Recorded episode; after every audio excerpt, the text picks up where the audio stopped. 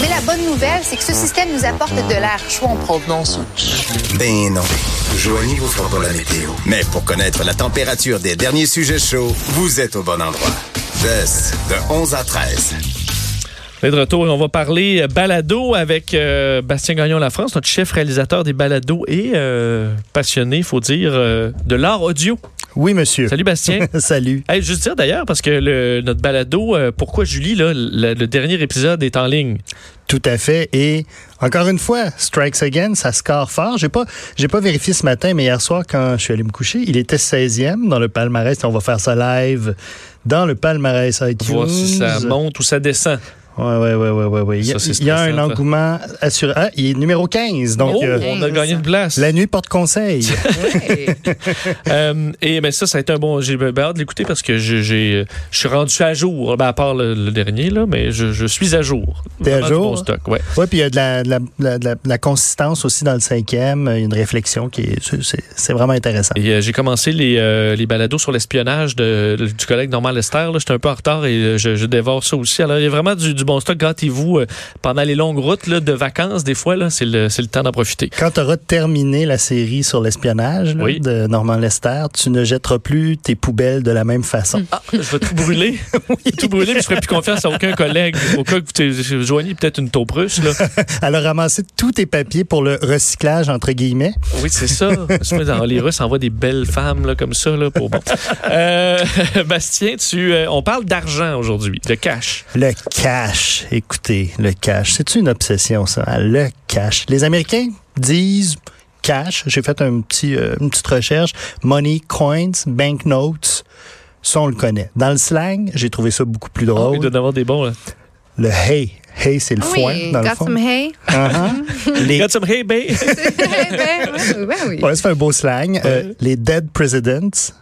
Oh, ok, c'est bon. intéressant, On fait hein? référence au président sur les billets. Exactement. Les bucks, buckaroos, ça c'est une petite façon fancy de dire des bucks. Bacon, les long greens, j'ai bien aimé. Je Ah. vais peut-être utiliser ça, je trouve ça fancy. Les long greens. Give, give me some long greens, please.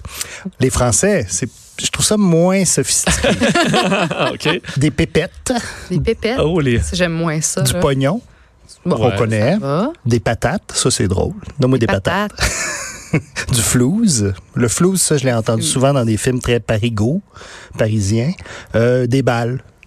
Oh. Des gens, Ah putain, j'ai plus de balles, Ah, c'est vrai. blablabla. Bon, 500 balles. 500 balles, exactement. Au Québec, ce serait quoi, vous, vos, vos façons de dire argent? Ouais. Ben, on dit du cash Ouais, aussi un peu. Du blé. Du blé. Du blé, du foin, foin. Euh, des bidous. Des bidous, c'est vrai? Euh, j'ai, bon, Des, des- des sous. des là. Ça, ça me. Ah, je vais aller chercher Des- des, sous. Des, ça me- des ça me- piastres. des piastres, Des pinottes. du liquide. ben, oui, j'ai été payé des pinottes. Ah, ben, Ouais. c'est vrai. Bon, merci de me sauver. Fait que euh, on a notre slang de cash. Je pense qu'il pourrait y avoir une liste de plusieurs pages de toutes les façons d'appeler l'argent l'argent. Mais ce que je trouve intéressant, c'est que cette obsession-là, elle se traduit. C'est tellement important la quantité de, de, de, de balados, de séries balados sur ce qui traite d'argent.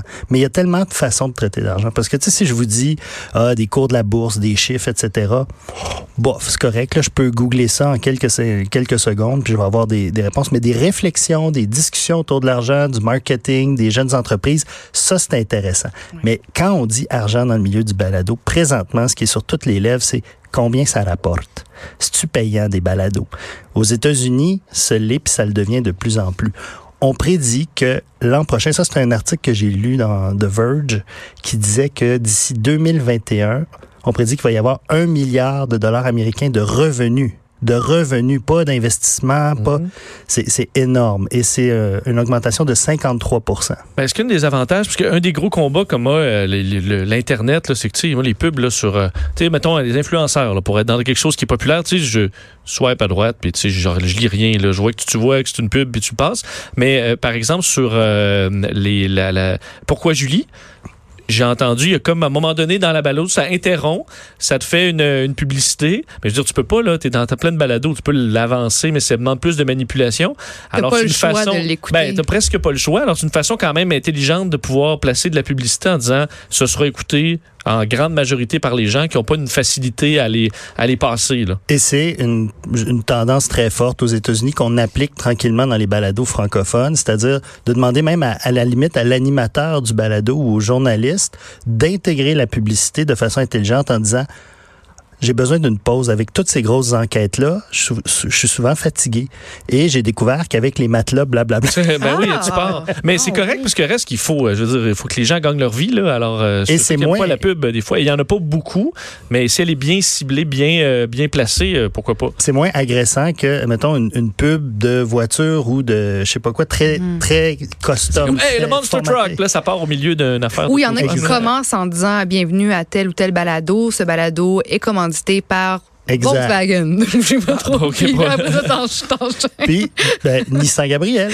Exact. exact. C'est- c'est- c'est rapide, ça, ça énerve pas trop. Puis après ça, on embarque dans le contenu. C'est pas dérangeant. Puis comme tu dis, il faut, que, faut bien gagner sa vie. Puis dans le milieu francophone, c'est plus lent parce que le marché balado est moins développé au niveau pécunier. Par contre, ça s'en vient, puis il faut pas se surprendre d'en voir, comme par exemple dans le balado Pourquoi Julie, tranquillement pas vite, intégré.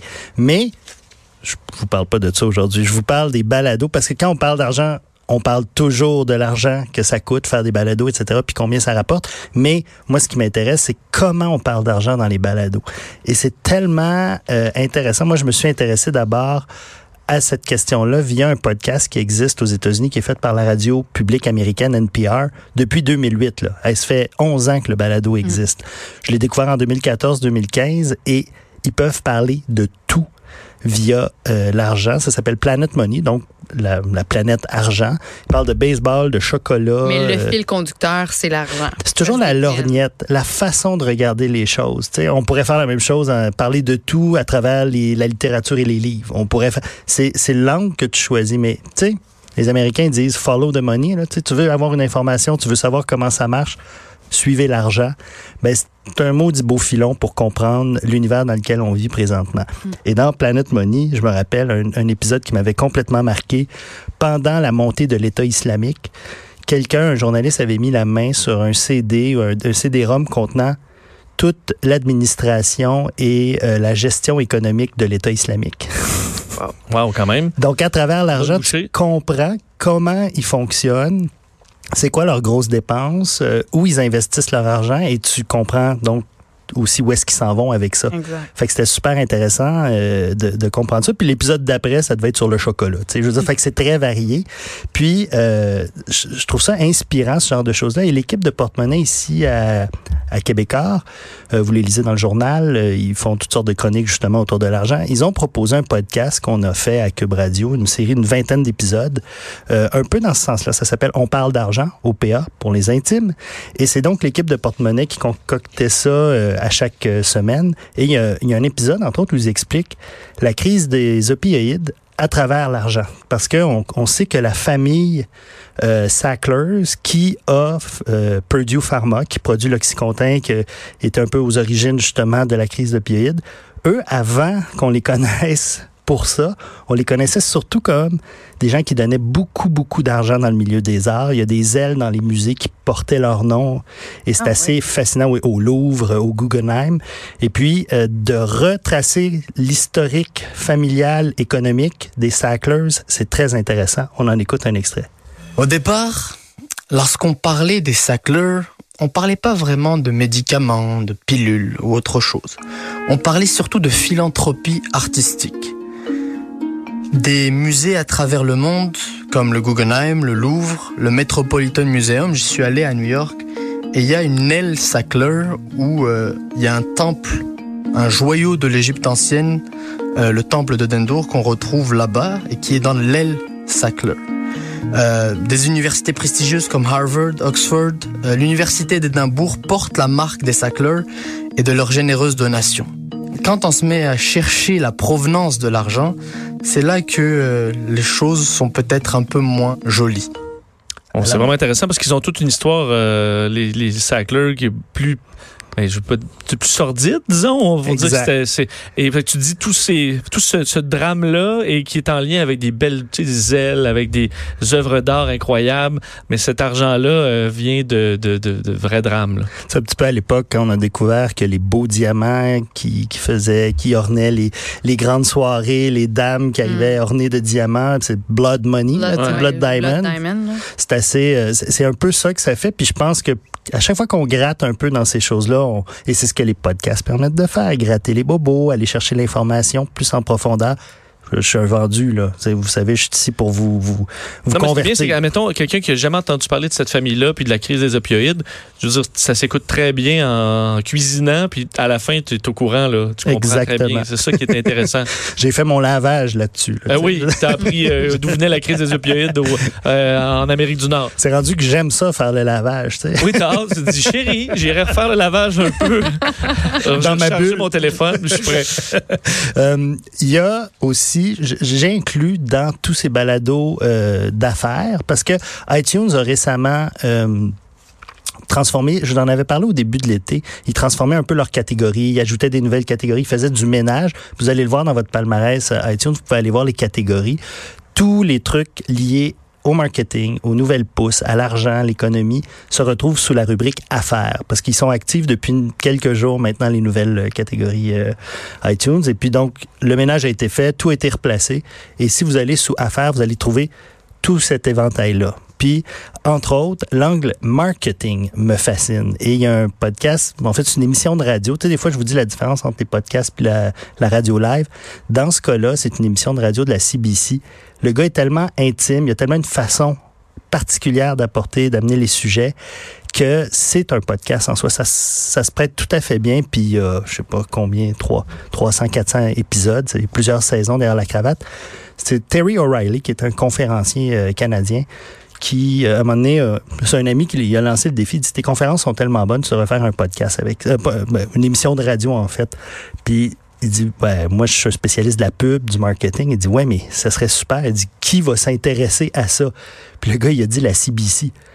Tu- parles de la radio où il n'y a pas de pub? Il dit, oui, ça va les intéresser. Et effectivement, et ça roule depuis des années. Ça s'appelle Under the Influence. C'est vraiment très bon parce que tous les sujets, là, ça a évolué. Avant, c'était la pub. Maintenant, c'est le marketing en général. Et puis, euh, ces sujets sont très variés. Et moi, il y a un épisode qui m'a complètement euh, happé, celui sur les marques zombies. Si je vous dis ça, est-ce que ça vous dit quelque chose, des marques zombies? Non. Ce sont des marques qui ont été très, très connues dans les années 50, 60, 70 ou même 80, ça peut être plus récent, là, et qui ont arrêté à un moment donné d'être euh, produites. Par exemple, euh, la Beatles. À un moment donné, elle a arrêté, puis elle est revenue. Donc, euh, tu sais, le, le Walkman de Sony a fait un retour récemment. Il y, a, il y a beaucoup de marques comme ça qui, à cause des tendances, à cause des modes, on, on arrête de les produire. Ils ont une, une heure de gloire extraordinaire, là, tu sais, euh, le grill crime, là. Vous savez ce qu'on se mettait dans les cheveux, là, dans les années 50. Le là. grill crime. Ouais, c'est C'est de la graisse euh, Ouais. d'auto? Ex- ben, un peu, là, tu sais, dans- on disait tout le temps que les gars arrivaient avec leur peigne, euh, ils ouvraient leur gros char, ils se prenaient la graisse, Ouais. puis ils se mettaient ça dans les cheveux, là. Ben, on voit, là, le sac banane est à la mode. Là. Donc, on voit qu'il y a bien des compagnies qui reviennent. euh, Exactement. Fait qu'ils appellent ça, un, comment dire, une, une marque zombie. Euh, on va l'écouter, puis je vais, euh, je vais vous expliquer en gros ce qu'il dit pour ceux qui parlent pas anglais, mais c'est assez court, c'est assez punché, et il a une super diction. Même si ton anglais est un peu défaillant, lui, tu vas le comprendre. Getting a new product off the ground and achieving national awareness is one of the most expensive aspects of marketing. It doesn't just take millions and millions of dollars, it takes years and years of marketing. That's why some zombie brands have so much appeal. They come with built in awareness, and in many cases, years of affection that can still be tapped, saving a marketer untold millions. Donc, ce qui est cher, c'est de faire connaître ta marque, de la bâtir de zéro. Tu sais, quand ils disent partir from scratch, hein, partir de zéro, ça, là, c'est du temps, de l'énergie, beaucoup d'argent pour euh, les compagnies. Tout ce travail-là est fait souvent avec des, des marques très connues, comme par exemple euh, Polaroid. Polaroid, tout le monde connaît ça, puis ça a arrêté de fonctionner pendant plusieurs années. Et là, qu'est-ce qui se passe depuis deux, trois, quatre ans? Le retour du Polaroid. Pourquoi? C'est bien plus payant de racheter une compagnie ou une marque Qui a déjà un nom. Il y a un nom. Les gens ont un attachement émotif. Euh, la moitié la de la population. est faite la- déjà. Exactement. Tu peux même récupérer des phrases que les gens connaissaient à l'époque. tu sais. Surtout quand il y a eu un, tu sais, un, un moment qui t'a permis de t'ennuyer. C'est exactement, en fait, le lien que je vois tout de suite, c'est avec la musique. là. Tu sais, si tu prends l'exemple, c'est peut-être pas le, les Backstreet Boys. Là. Euh, tu sais, ils sont, tu les as oubliés parce qu'à un moment donné, plus, plus personne n'est capable de rentendre ça. Mais à un moment donné, euh, 15 ans plus tard, euh, pour bien des jeunes filles qui sont devenues femmes, ben là, ça fait. Et puis, ils ressortent un peu de stock, puis ça, ça marche au bout. Donc, c'est une, une compagnie dont on n'était plus capable de voir parce que ça a été trop. Des, je pense Des aux. Vuarnet ou d'autres. Donné, t'es comme tanné, mais après un bout, là, tu fais, Hey, c'était le- c'était les belles années, ça. Ben, on vieillit, on devient un amour. Ouais, nostalgique. c'est moi, la fille de 15 ans qui adorait les Backstreet Boys, ben là, j'étais plus capable, comme tu as dit. Mais là, la fille de 31 ans en moi, qui peut replonger dans mes vieux souvenirs de, de jeunesse avec les Backstreet Boys qui reviennent, mais c'est parfait. C'est la même chose avec les compagnies. Je me dévoilerai pas au complet, mais j'ai même une nostalgie que je n'ai pas vécue. Les Brésiliens probablement appelleraient ça la saudade, mais c'est qu'il y a des trucs de mon époque sur lesquels je tripais pas, mais avec le temps, je me mets à aimer ça. C'est comme tu re- reprends le, temps nostal- perdu. Oui, Oui. puis t'es nostalgique de ton époque, peut-être plus que de la, de la compagnie ou de la marque. Probablement. Donc, je suis un nouveau client, entre guillemets. là. Donc, moi, je- c'est le genre tu de... danses des slows sur du Bon Jovi. Là. Parce que dans le temps, t'es comme, Ah, vraiment pas bon. Moi, je... Je te l'ai dit, Vincent, je me dévoilerai ça. pas. Donc, euh, Under the Influence, vraiment, là, puis vous avez vu son anglais, il, il- puis une voix, le gars, là, comme extraordinaire. Ouais, ben c'est vrai que. Ouais. Fait que moi, je vous les recommande. C'est mes recommandations pour entrer dans l'univers de l'argent via les podcasts. Donc, Mm. Under the Influence, produit par la CBC. On parle d'argent ici à Cube Radio. Et puis, Planet Money de NPR aux États-Unis. Puis ça vous donnera le. Si vous êtes en vacances, là, puis ça vous a coûté cher, ben là, parler d'argent, ça va vous euh, donner le goût d'aller travailler À défaut- à à la défaut- rentrée. À défaut d'en avoir, on en parle. Ben, euh, f- euh, Bastien, vraiment toujours un plaisir de te Merci. recevoir. C'est la semaine prochaine, c'est notre dernière. Avez-vous des demandes spéciales? je sais pas. Moi, j'ai envie de dire, suis ton cœur, OK? On va te Donc, parler des de. podcasts romantiques? Podcast. Pourquoi- moi, je veux dire que j'allais dire contenu pour adultes. Donc là, on, on est ailleurs. Ah, Non, mais, je pensais peut-être, je vais regarder Ouais. aussi ce qui s'en vient comme euh, des, des podcasts liés au- à l'actualité puis aux nouvelles parce que on se replonge, la saison arrive, la rentrée, etc. Ça peut être une bonne façon de se Ben. tenir informé de ce qui s'en vient. Mario Dumont revient bientôt. faut que Vincent soit prêt, là. Euh, oui, oui, il faut que j'achète mes fournitures scolaires aussi pour la, pour la rentrée parce que j'ai plus. Tu vois, Joanie pourrait être tout le temps ses marqueurs parce que j'en ai plus. Là, alors, il faut que je passe au, au, au magasin. Pas de vacances, là, toi, là. là. Euh, ben, j'ai le 2 septembre. Eh boy, comme tout le monde. Ouais, comme tout le monde. C'est ça, c'est là. C'est mieux de pas manquer ma journée. C'est mieux d'être le fun. Il est mieux de pas le mouiller cette journée-là, je vais te dire. Euh, Bastien, merci. À la semaine prochaine.